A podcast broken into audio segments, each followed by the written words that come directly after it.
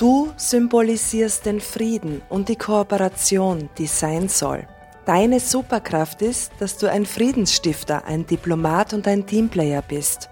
Du bist derjenige, der Harmonie herstellen kann und die Brücke bildet. Deine große Gabe ist deine übernatürliche Intuition. Du bist einfach ein Medium. Du bist diplomatisch anpassungsfähig und legst großen Wert auf Menschen und Beziehungen. Wo auch immer es Disharmonie gibt, du kannst unterschiedlichste Menschen, Meinungen und Gruppierungen taktvoll und sanft zusammenbringen. Du bist die Verbindung, die Brücke zwischen Himmel und Erde. Dein Gefühl und dein empathisches Wesen sind unverzichtbar für diese Welt.